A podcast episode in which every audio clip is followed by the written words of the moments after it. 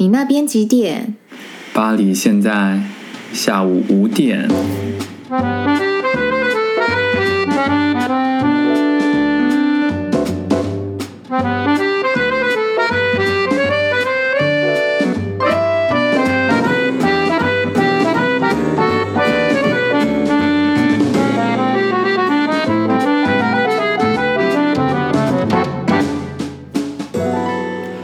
大家好，欢迎来到你那边几点第三集。我是 Jason，我是 Josie。呃，谢谢各位观众朋友继续回来听。那不晓得大家过得怎么样呢？那 Josie，你过得如何？我最近哦很忙啊，我是忙到昨天才终于搬家。我之前不是跟你说我找房找了一个半月吗？我就以为说回到台湾可能找房子会比较容易，然后发现其实。并没有，也没有比好啦。相较之下，可能是呃身份上面会稍微比较容易一点，可是还是也是挺难找的。我先问一下哦，你住过三四个城市了嘛？对不对？从你的老家，然后到巴黎、伦敦、里昂，然后现在这个城市是台中嘛？对不对？你觉得哪一个城市的房租最高？房租最高，我觉得当然还是伦敦吧。伦敦多少？对啊，你那你那时候的房子多少钱啊？一个月？我们那时候为了省钱嘛，然后所以我其实是住在伦敦的山区吧，北山区。我没有到很市，因为太里面实在是一二区是太贵，大家是住不太起的。对啊。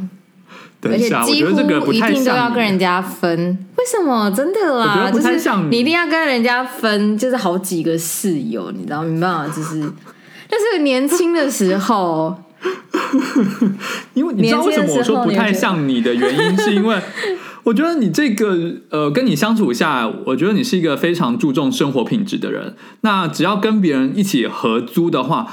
因为每个人对于生活品质的要求不一样，所以我觉得很容易产生一些怎么讲，呃，摩擦嘛。就如果跟别人一起住住的话，其实我之前跟别人一起住的感觉也是会有很多摩擦。那那个摩擦其实让我觉得会说，其实一个人住比较好，一个人住或是跟自己的另一半住会。哦，其实跟另外一半住已经有很多问题了。哦啊、我觉得多少一定会有，不可能没有摩擦的。可是就是你知道，年轻的时候，然后你刚出国，想要就是呃找工作啊，想要存钱或是打拼什么之类，你就会想要能省则省。然后我觉得生活品质这种东西是随着年纪要求会越来越不一样。哎，我觉得会越来越多。哎，就是可能年轻一点的时候就觉得、嗯、啊，好了，没关系，反正。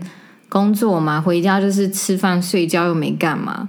但是后来就是慢慢生活，嗯、我觉得换了国家、城市，然后刚好年纪也不一样，然后接触到的事物也不一样，会慢慢开始呃注重生活品质的部分会不太一样。哎，嗯，我可以换一种说法，是你的物欲膨胀了吗？膨哎、欸，我觉得不一样哎、欸，是不一样。你说我以前住小房子跟人家分，嗯，东西也是没有再少买过的，是买的东西不，现在买的东西不一样，像我会开始买一些 什么家饰品啊什么，我这个女人物欲从来没少过。那我再换另外一个换另外一个问题哦，就是。你觉得你因为你刚刚说找房子不容易嘛，在这五个城市里面，嗯、你觉得哪一每一个城市找房子的那个困难点在哪里啊？因为可能像我在法国，就是我自己租过房子，是他们常常需要有有一种所谓东西叫担保人，或者是要给很很多的押金。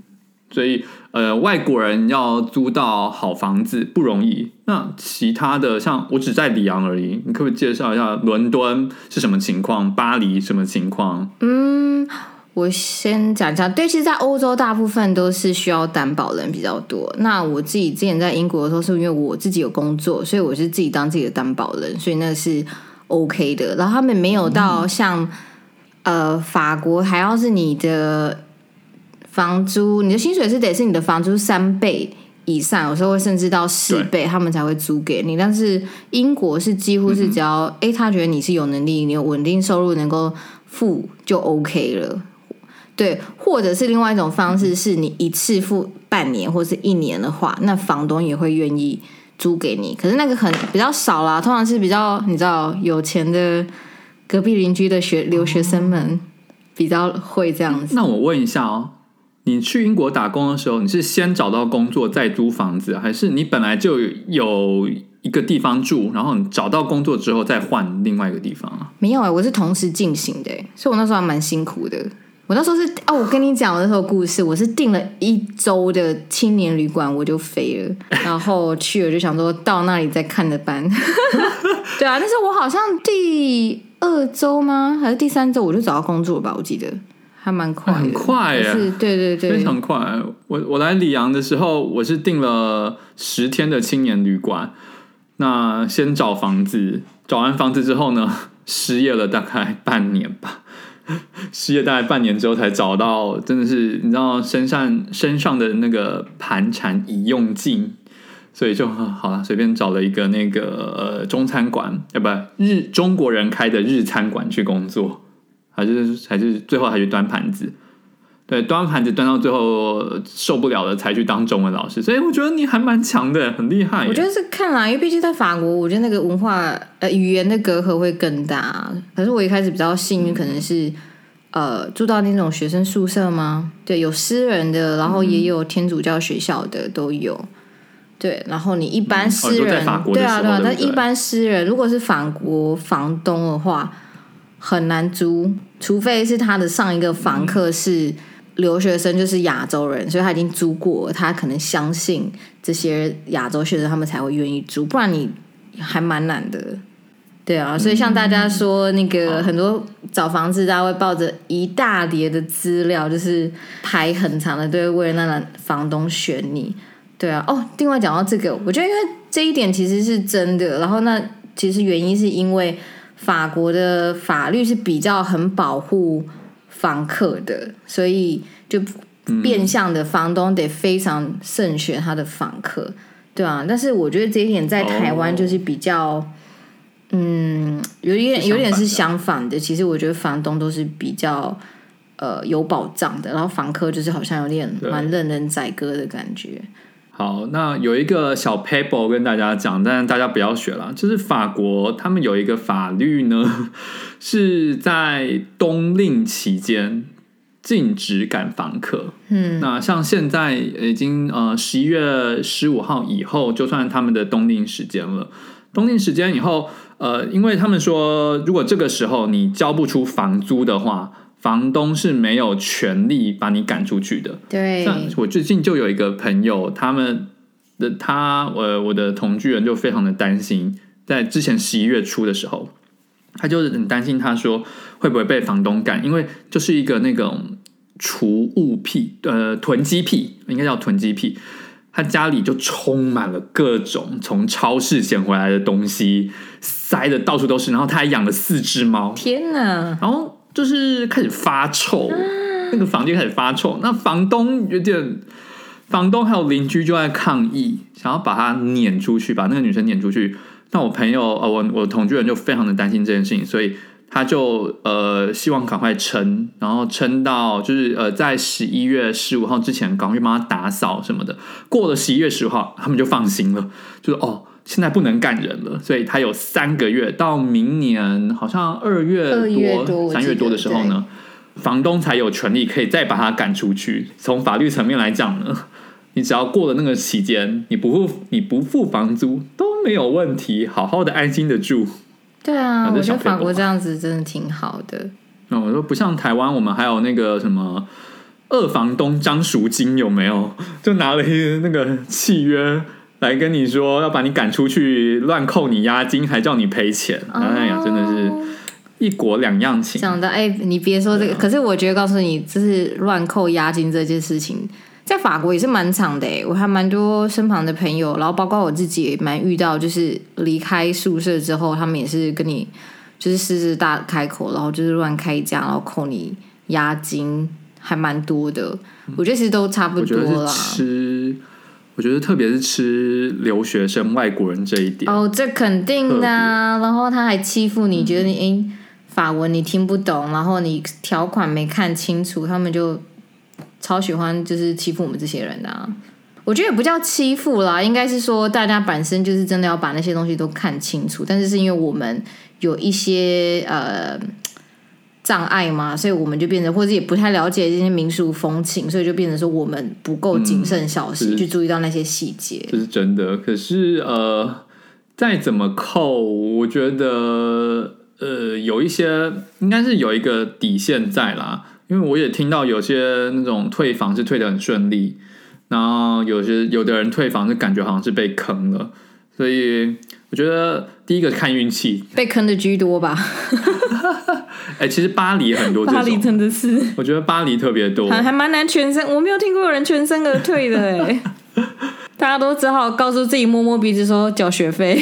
我之前一个状况是更特别的是，呃，我是跟一群中国人一起住。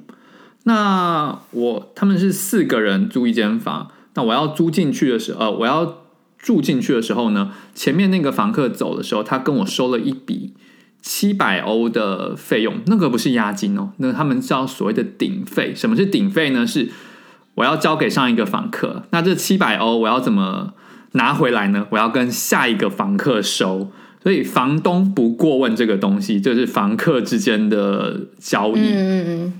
一个不成不成文的规定，然后在法国各地几乎都有哎，对啦，陋习啊，尤其是跟中国人租房子的话，我觉得很像是房东变相就是逼房客去帮他找下一个房客，我觉得这真的是很很糟糕的陋习，因为本身就不是房客的的责任，这是房东自己的事，嗯、对啊，所以我就觉得真的是，嗯、我之前是只要看到有顶费，我就是我就不住。你知道顶费？我去查了一下是怎么来的，是好像是说什么哦，我之前租的这间房子哦，可是我添购了一些家具哦，或者是我设计了一下，那这个家具是我买的，那我要搬出去的时候，哎，呃，你是不是要补贴我一些钱？原本是这个用意，搬走啊，你的你就搬走就好了，对不对？这些了，对，然后我就我就觉得说，嗯。那呃，我我后来想到一件事情，就是你添购这些家具，说不定我还不喜欢。啊。那你如果我还要帮你丢掉，你是不是要应该给我一笔处理费才对？怎么会有这种东西？是不是？你要跟他反跟他收钱才对。可是就你知道知道什么？呃呃，就是那种累积的习惯就成自然，然后之后就变成一种文化，所以我觉得我也很讨厌。真的是房子真的是蛮难找，这很多很多面向需要注意了。好，那就是还蛮高兴你找到房子的。那其他的生活的，最近台湾的疫情怎么样呢？台湾现在我觉得还蛮蛮 chill 的耶，就现在已经缓和，已经蛮久了，所以大家其实都蛮放松的啊。啊，那你呢？你有没有哎？到底什么时候才要回台湾呢？我觉得我现在应该还要一阵子才会回去，因为我妈就说：“你不知你知不知道坐飞机很危险呢？不要坐飞机，而且你回来台湾，我们还要找防疫旅馆，我们家没有地方给你住，所以你就先先留在法国吧。”所以，我真的很想台湾啦，我真的超级无敌想台湾，但但是就卡在现在这个疫情啊，就先按兵不动吧，以不变应万变。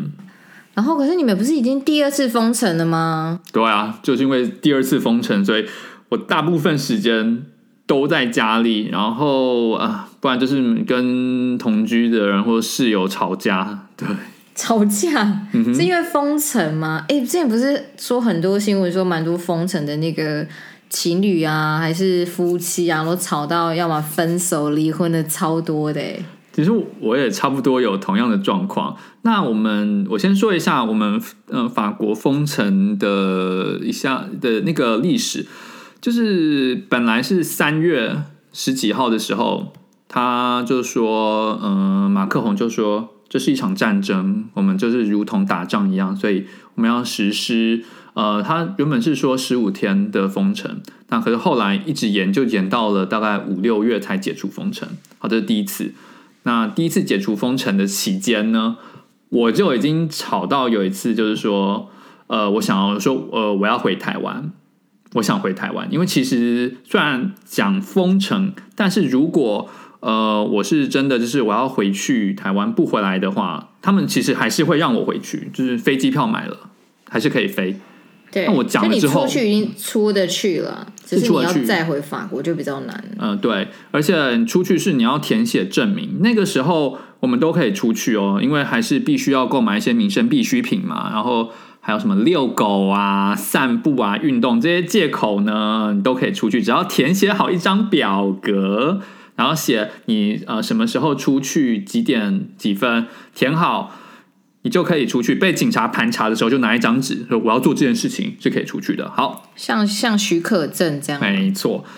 大家呢就滥用这个许可证，真的是滥用这个许可证，然后就是哦，我现在要出去运动，去透透气、透透风。因为后来到了大概四五月的时候呢，我的那些同居人他们都是玩音乐的，他们呢就直接跑到可能一个比较公园嘛。大家又开始演奏乐器，演演奏乐器，可能一个小社区，然后会玩音乐。其实我还蛮讶异，他们会玩音乐的人真的还蛮多的。就一个小社区，什么有吹喇叭的小号、小提琴、长笛，然后还有人就是窗户打开，里面有一台钢琴，然后那个让那个声音飘出来，然后有人拿那个拿那个音响。非常多，然后大家都在那里，完全没有尊重社交距离，而且也因为你知道要演奏，警察不会过来吗？呃，不会啊，有人有警察报警，他说哦没有啊，在室外，没有在室外，然后就不是封城吗？就那个不是算集聚吗？聚集在公园，对啊，而且我就是这么想的，所以我那个我那个时候我去了一次之后。我回到家，我就说我觉得很不安全，然后就开始吵架，吵到我就说我想要回台湾。那个时候，可是后来想想算了，那他是他的事，我是我的事，我就自己在家闷起来就好了。他想要出去，就让他出去吧。对，然后万幸的是他也没被感染了，对，我同居人也没被感染，所以就就还好。所以你就知道这个，嗯，这是第一次。哦，因为这件事情吵架。那后来第二次的时候是今年十月开始，疫情又起，法国的疫情又起来的时候，呃，医院已经容纳不了那么多人了，所以马克宏在十月中的时候就说：“好，我们要实施宵禁。”这个时候呢，我觉得我的心态已经有点随便了。宵禁前呢，很多人就开始去开趴，去餐厅。我那时候还拍了一张照片，就是什么，哎，那个宵禁前餐厅爆满，你知道吗？因为就是时候宵禁就，嗯、呃晚上呃餐厅跟酒吧就不能营业了，所以就哦那时候赶快大家去餐厅。然后在宵禁前，呃，我我同居人还在家里开了三天三夜的派对，真的是快把我气疯了。对，因为我我要上课，而且有时候想要录 podcast，那。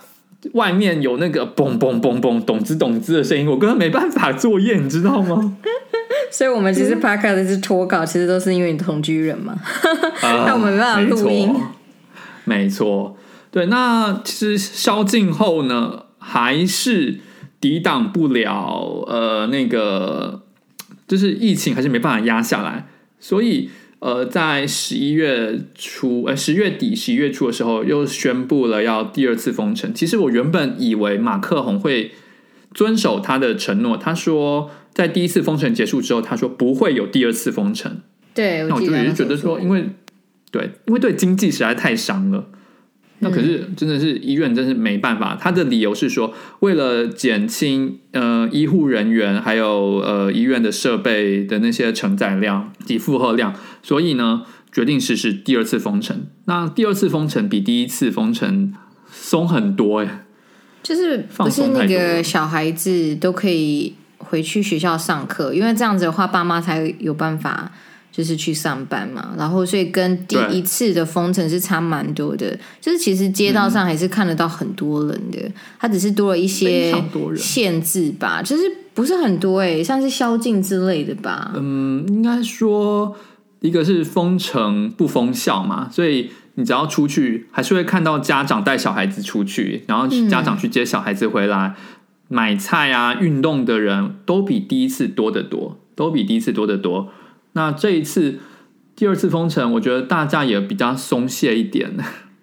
哎，那我很好奇，那个交通的部分呢？地铁啊、轻轨啊，还有人搭吗？第二次都照开，照开，照开哦。对，可是就是有的时候，啊、应该说有的时候会有警察在地铁门口看你有没有呃乖乖的填写那一个呃那个我们叫就是呃出出去的那个许可证。出去的许可证，对，那没有填写的话没关系，你给个五十欧就好了。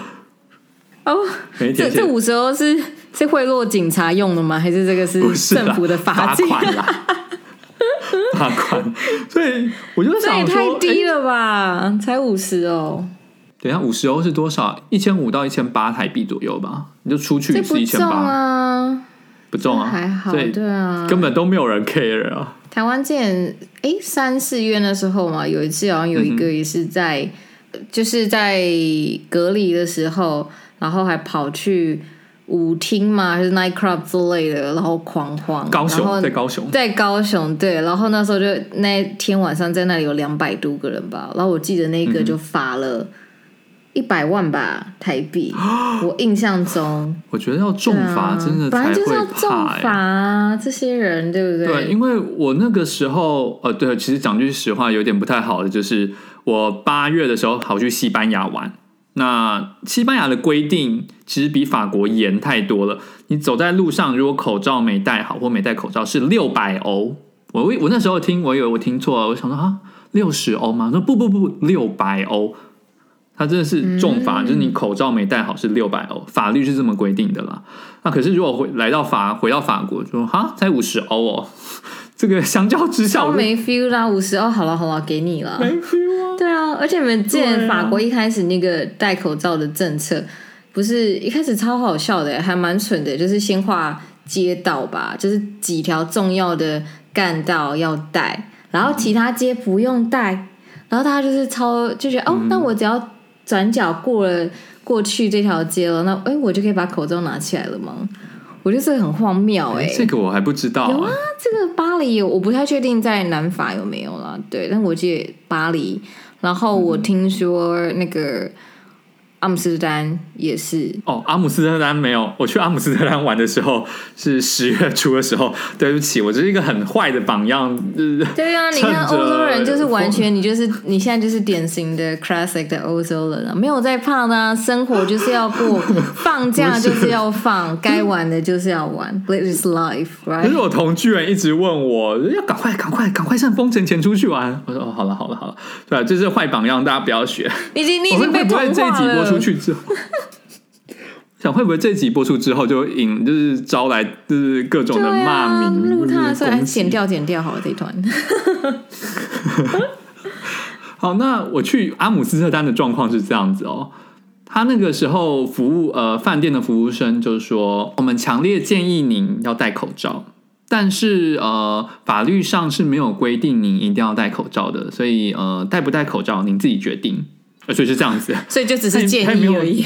对对，他说我们强烈建议你一定要戴口罩，就这样子。我说天哪，哇，真的是哦，我同学都超开心的，就说也不用戴口罩。天哪，哎，可是我很想问一个问题，因为那时候疫情刚开始的时候，嗯、法国人真的就是一副蛮无知，他们没办法，就是他们在自由跟那个他人生命这两个之间，其实很难做决定的。大部分的，我相信很多欧洲人是选择。他个人的自由，嗯、他们很没办法为、嗯、呃，因为像毕竟亚洲就是比较社会主义的国家，然后欧洲欧美都是比较个人主义嘛，嗯、所以他们是比较崇尚个人主义跟利益自由这样子。嗯、那他们有到现在目前变成说，看到疫情发展的这么严重，这么几个月之后，他们会不会有一点？改观，觉得哎，我们其实还是应该遵守这些规定，我们应该会多为其他人着想，就是救人救己，有吗？我等一下，我要先改一下你的说法啊，你的问法，因为他们才不会说什么这是我的自由，不不，他们的想法是说这叫生活，我是为了我的生活，那生活要什么样子呢？生活的样子就是我们要跟人相处啊，要跟人交流啊，我们要。把酒言欢，我们要跟别人建立连接，我们要出去走动，要活动，嗯、对，这叫生活。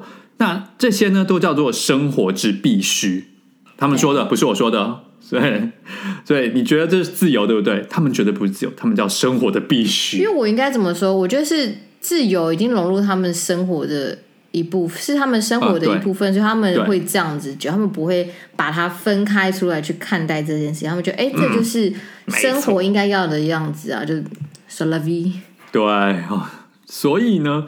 你问我说，他们现在有没有改观？嗯，看人啦，真的是看人。有些人呢，呃，像我同居人的一些亲戚住在比较乡下的，哎，他们真的还是很害怕。从三月到六月那个时候啦，从来没有出过门。哇！但是呢，像住在城市的这一群比较年轻、自由，或者是有一些有一些年纪大一点的，他们也是很不在乎哦。他们就觉得说，呃，这就是命，你会得就是会得，得到了没？我们再一起来面对。我说啊，什么叫得到了一起来面对？说对啊，我们要还是要保持生活该有的样子。谁要跟你面对？我不要啊，我不要生病啊。对啊，所以他们没有，他们没有一个概念叫说，为了减轻医护人员的负担，或是为了减轻整个总体感染数。我需要保护我自己，没有，他们是说我我还是应该要做我该做的事情。有甚至有一个法国朋友跟我讲说，我觉得我们现在已经不是在生活了，只是生存，嗯，求就是那个苟延残喘活下去，求那一口气而已。然后我就想说，嗯，其实明明还有很多事情可以做啊，网络打开 Netflix 狂看。你也可以用 Zoom、用 Line 跟别人聊天。什么叫做这个不是生活？他们的那个生活品质有点标准，有点太高，不同了。对，所以经过这一次事情之后，会不会改变他们的想法？可能有一些人会啦，但大部分来讲真的没有。还有另外一个很夸张的现象，就是呃，其实我要先说一下，我同居人的嫂嫂得了那个 COVID-19，我们家楼下一楼的邻居也感染了 COVID-19。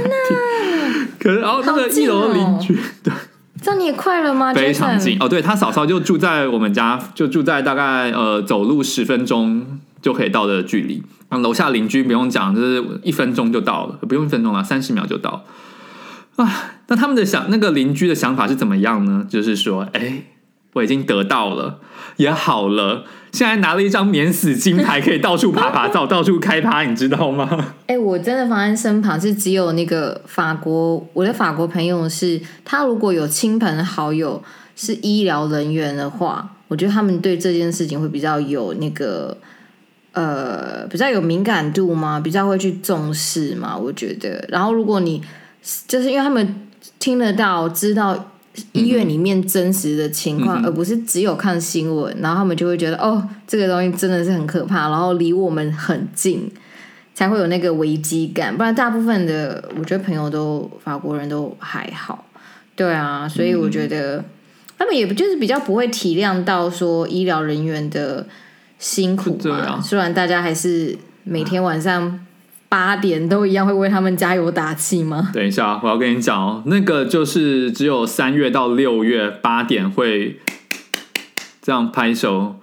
后来第二次宵禁啊，不，呃，接下来宵禁跟第二次封城就没有这个习惯了。哎，等一下，可是那些就是像你那些同居人，就是他们不是很 care，他们想要他们自己生活的人，他们也会为那些医疗人员拍手吗？哦，会啊，他们就觉得，嗯，对他们真的很辛苦。需要掌声鼓励鼓励。那他们没有想说要减轻他们的辛苦吗？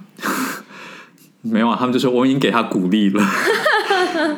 对他们来说，还是一个，因为他们玩音乐嘛，所以他们对于那个很像一个仪式，是那个时候就会打开窗户，然后有一个有一个我们的室友，他是吹那个伸缩喇叭的，就开始大吹伸缩喇叭，吹个十分钟，然后我朋友就就开始弹弹 keyboard，所以我觉得。那个，与其说是感谢，倒不如只是一个有一个一个小小的怎么讲庆祝的活动、鼓励的活动，在每天的八点一个借口而已。你要说他真的多感谢，他们是很感谢没错，但是我看不出来他们有什么作为是真的是可以帮助到医疗人员，除了戴口罩这件事情之外。对啊，我搞不好连这件事情也做不到，有没有？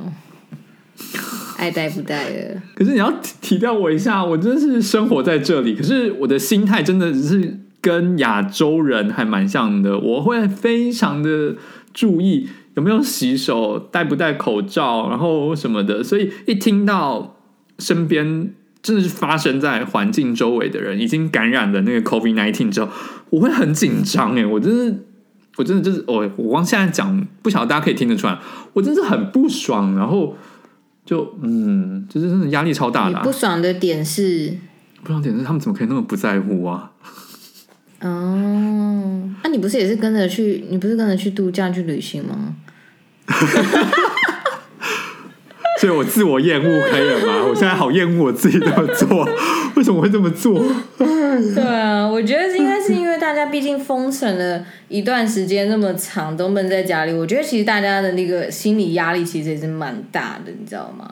然后像你刚才讲到那个，嗯、呃，就是打开窗户吹喇叭弹音乐那个事情，你知道一个法剧叫做《The Hookup Plan》哦，Plan Q。对，嗯、呃，那个叫什么脱单助攻队，中文是脱单助攻队，它有中文吗？啊，对，是中文脱单助攻队，好像好蛮贴切的。好，Anyway，它在 Netflix 上面的一个法剧，然后我觉得非常的推荐大家看，那个真的是，我觉得这是比那个 Emily Paris 实在是真实多，我觉得那是真的法国人，嗯、你真的想要了解法国，嗯、真的很蛮推荐大家去看那个。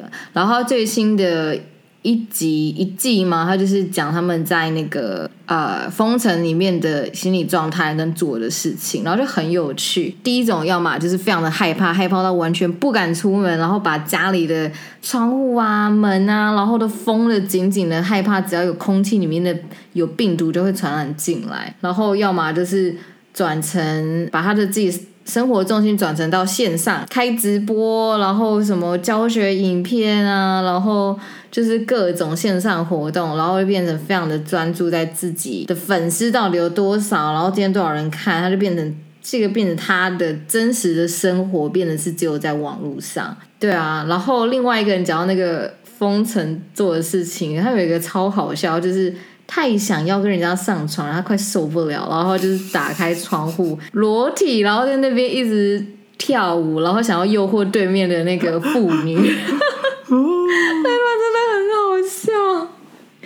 然后可能就是对面的所有邻居都在骂你这个变态什么，就不 care，我只想要就是对面的那个那个女生可以看到我。然后一招更绝了，他把那个高尔夫球上面写上他的那个 number，然后对，然后直接用打的打到对面去。真的是纯属戏剧效果，但是我真是会相信有这么。对，我觉得可以理解到，大家在那段时间真的是你没有朋友。假设你又是一个人的话，自己住、自己封城那段时间，真的是压力非常大，然后你非常的害怕很多事情，会觉得很多人会说，他其实生命里面从来没有遇过可以让他这么害怕的一件事情，就是在今年这段。COVID-19 封城的时候，有种真的有种世界末日的既视感哎，你有吗，Jason？嗯，我没有觉得像世界末日，因为我我这个人是蛮乐观的，我一直觉得这一个这一波疫情会过去，只要大家好好的乖乖的待在家里，遵守规定的话。我觉得台湾人其实都还蛮怕死的诶，大家其实都是，就像到现在我们疫情非常的稳定。大家也都是出门口罩都是戴紧紧的啊，比比之前是稍微有比较松懈一点嘛，但是你在路上还是你会看到很多人都是戴着口罩，因为我觉得大家其实是蛮蛮有那种就是呃我为人人人人为我的那种救人救己的概念，所以我觉得我回到台湾了，我觉得非常非常的 super safe，我觉得是值得，是我回来唯一呃不是唯一啦，就是前几个我觉得还蛮。庆幸的事情嘛，在这段时间，我刚好人在台湾。嗯哦，虽然我人在法国，但是我不得不说，从三月以来到现在，我非常以身为台湾人的身份自豪。我每次就说：“你看你们法国每天那个什么数字，台湾你看看台湾人守的多好。”然后他们每次都有一种呃诡辩的理由来跟我讲，他们就说：“哎呀，你要看一下法国。”法国是一个很大的国家，如果台湾跟法国一样大，你觉得他们会管得好吗？啊，我这时候就要拿中国，对啊，拿我们的好邻居中国。不然你想要跟中国一样考吗？然 后他们都有一直都有理由。然后你看中，他们说你看一下中国国家虽然大，你像你他们都是那个集权国家，所以你看你集权国家不自由，所以他们的数字，第一个数字不能相信，第二个你要活在没有自由民主的那个生活下嘛。他们总是有理由可以来反驳我，但是我还是很自豪，台湾那么小的一个国家，非常靠近中国，但是还是疫情控管的非常好。对，就是哦，我我台湾人，我骄傲。对啊，但我觉得，哎，我觉得真的民主这件事情，我觉得其实是要有限度的。嗯，因为其实很多人会把民主这件事情，把它想象成是自由的无限上纲。那我觉得这个真的是，我觉得不是民主，它一开始的那个本意。我觉得这我们可以另外开一集来讨论，因为我的同居人他是比他是比较像是那种无政府主义。那我们觉得我们下次如果大家有兴趣的话，各位听众有兴趣的话，呃，欢迎留言或是直接告诉我们，因为我们现在也没有很多粉丝，希望以后呃拜托拜托多支持一下。会会会播出，对，那就是希望呃，如果你们想听的话，就跟我们说一下，我们可以一起去准备一下资料，然后聊一聊，呃，法国人对于民主是什么、嗯、是什么一个看法？因为最近也发现也有一个新闻，大家有兴趣的话，欢迎告诉我，我会准备一下这跟民主、跟警察还有露营有关系的新闻。对，下次再跟大家来聊一下。那我就在这里祝大家身体平安，那什么赚大钱吗？人出得去，货进得来。哎，是韩国语出现了吗？没有，我们要就来个结尾嘛，来个结尾一下。好啦，那我们今天就是聊的也差不多啦，让大家了解一下法国的疫情，然后跟台湾的现况。那如果之后还有更多想要知道，可能关于他们呃法国人的一些思想啊、哲学主义这块，其实就是我跟 Jason 还蛮常聊到的东西。嗯、那就是大家有兴趣的话，可以留言给我们，然后我们也可以专门再开一集来讨论他们这些呃哲学的部分。嗯，对，那就祝大家平安喜乐，身体健康，探短吉啊！好久没说台语了，疫情赶快过去 哦，对，疫情赶快过去。好了，那我们呃下次再见喽，下次见，再见。